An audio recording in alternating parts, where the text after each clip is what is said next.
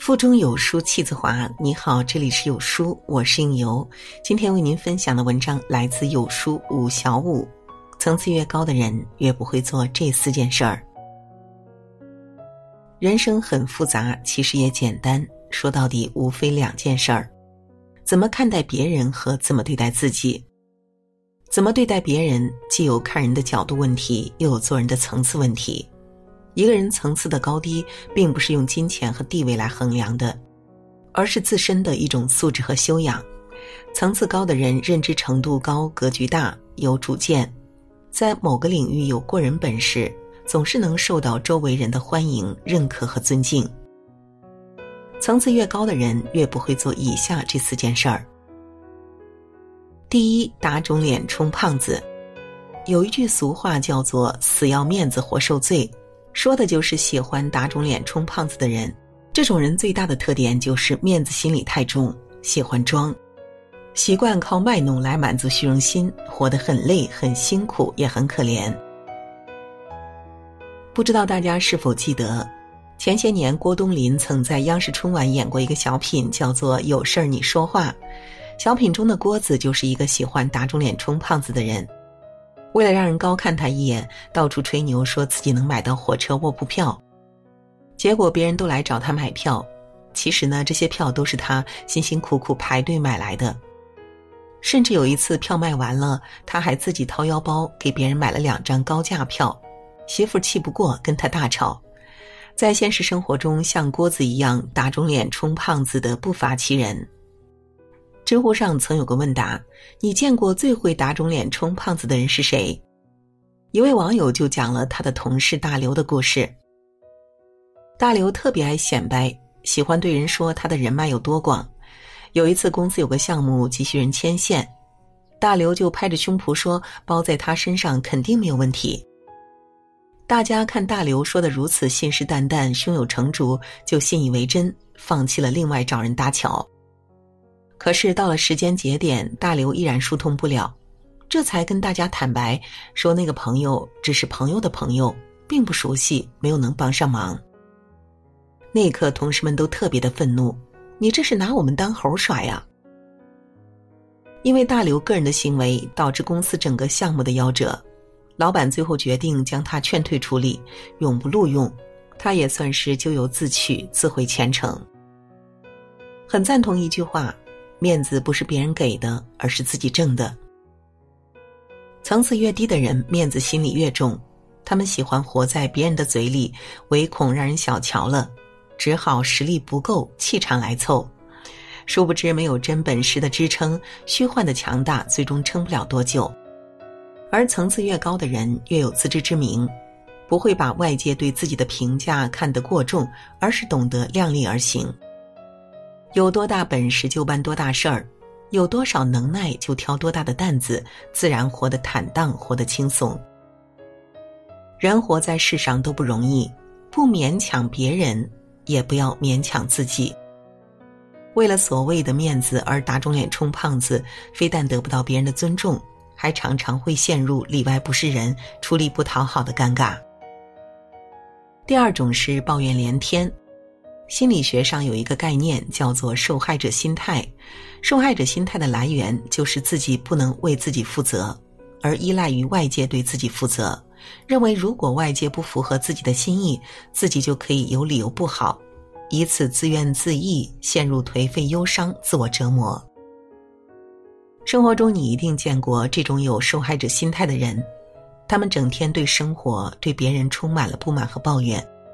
抱怨别人对不起他、瞧不起他，让他陷入今天这么糟糕的境地；抱怨世道不公、世风日下、好人难做；抱怨公司环境不好、出力多、工资低、同事关系复杂、自己怀才不遇；抱怨配偶没有本事、孩子不懂事儿、亲戚太抠门儿等等。在他们眼里，不如意的事太多了，看顺眼的人也太少，因此呢，活得憋屈、痛苦、纠结。其实抱怨连天，既是心态问题，也是做人的层次问题。越是层次低的人，越不懂得反省自己，不能正确处理生活中出现的矛盾，而是一味的把问题归罪于外部，通过抱怨来掩盖自己的无能。而越是层次高的人，越懂得反求诸己，坦然接受不能改变的事情，努力改变自己能改变的事情。把抱怨的时间用来想对策，想如何解决问题。一九九一年以前，诺基亚公司除了生产移动通信产品以外，还生产电脑、电视等等。一九九二年，公司开始面临亏损，公司内部的管理者互相推卸责任。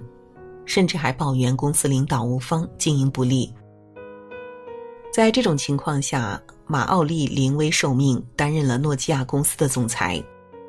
马奥利上任以后，没有抱怨为什么自己接手的是这副烂摊子，没有抱怨之前的公司领导管理不当，而是积极跟各方沟通，推出了以移动电话为中心的专业化发展新战略。马里奥凭借优秀的能力。成功解决了当时诺基亚公司的最大问题，让公司正式起死回生。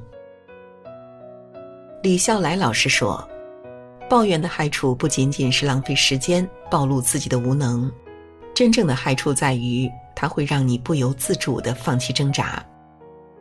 抱怨是这个世界上最无用的东西，它无助于问题的解决，只会摧毁内心、磨灭热情、放大愤怒。”累了自己也会惹恼别人。选择抱怨还是选择改变，是人的格局所决定的。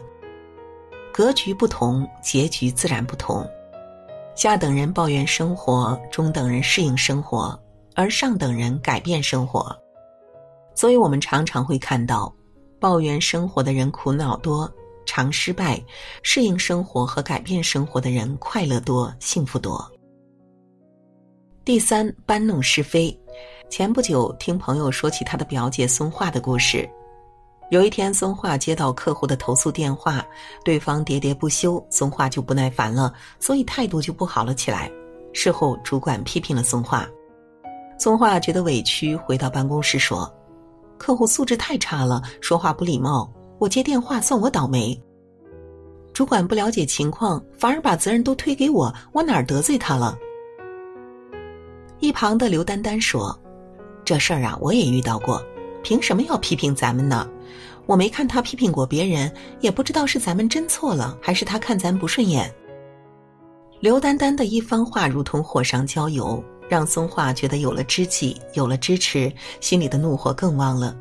他跑到主管的办公室，同主管吵了一架。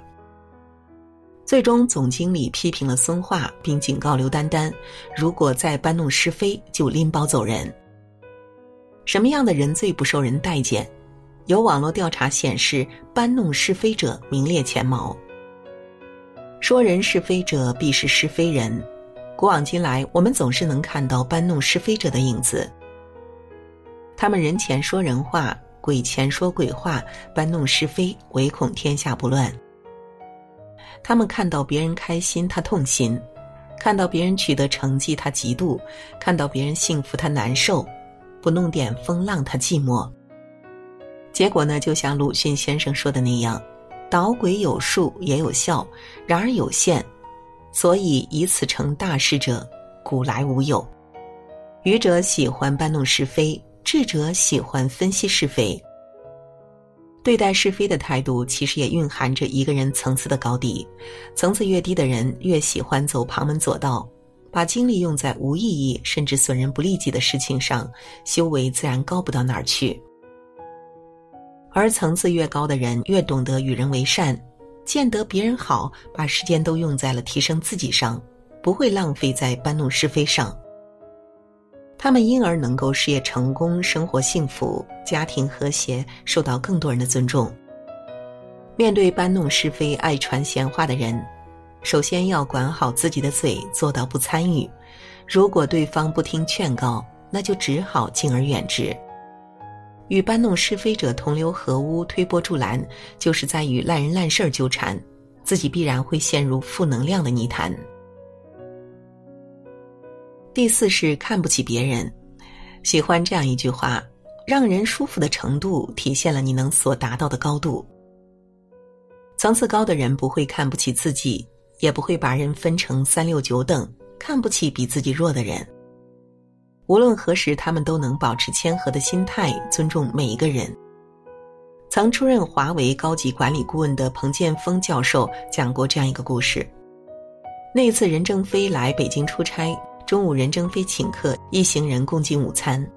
下午任正非既要见客户，还要回深圳，时间安排的非常紧张。而餐厅的服务员是一名九零后实习生，业务不熟悉，上菜服务反应能力都不给力。结账的时候，随行的另一位老总提了些善意的改正意见，但口气比较生硬，把九零后的服务员说哭了。任正非一直反复的讲，对服务员不要那么凶，他们很不容易，那么小的年龄，那么低的工资，跑到北京打工很不容易，对待他们更要友善。他还不时的安慰那个九零后，出饭店在电梯里，任正非还给了服务员小费。在场的人无不为任正非的言行而感动，觉得一个人能善待比自己弱小的人，这是人格和人品的反应。龙应台有句话说得好：“一个真正有教养的人，绝不是一个没有脾气的人，只是不会把脾气发到一个比自己弱的人身上。”一个层次高的人，往往不是表现在他对待上司、权贵、朋友的态度上，而是看他是否尊重比自己地位低的人。比如出租车司机、浴室侍应生、快递小哥、餐厅服务员、环卫工等等，体面都是自己挣的。真正层次高的人，从不会在弱者面前言行失范、身份失格。而那些层次低却很讲究身份感的人，总会寻找一切恰当的时机，在弱者面前展示自己不一样的身份和地位，从而获得一种心理上的优越感。这种以身贵而贱人者，往往得不到别人的尊重，换来的只有鄙夷和远离。有人说，一个人能走多远，要看他有谁同行。一个人有多优秀，要看他有谁指点；一个人有多成功，要看他与谁相伴。人生短暂，和谁在一起真的很重要。愿我们都能与层次高的人相伴，与正能量的人为伍，不委屈自己，也不为难别人。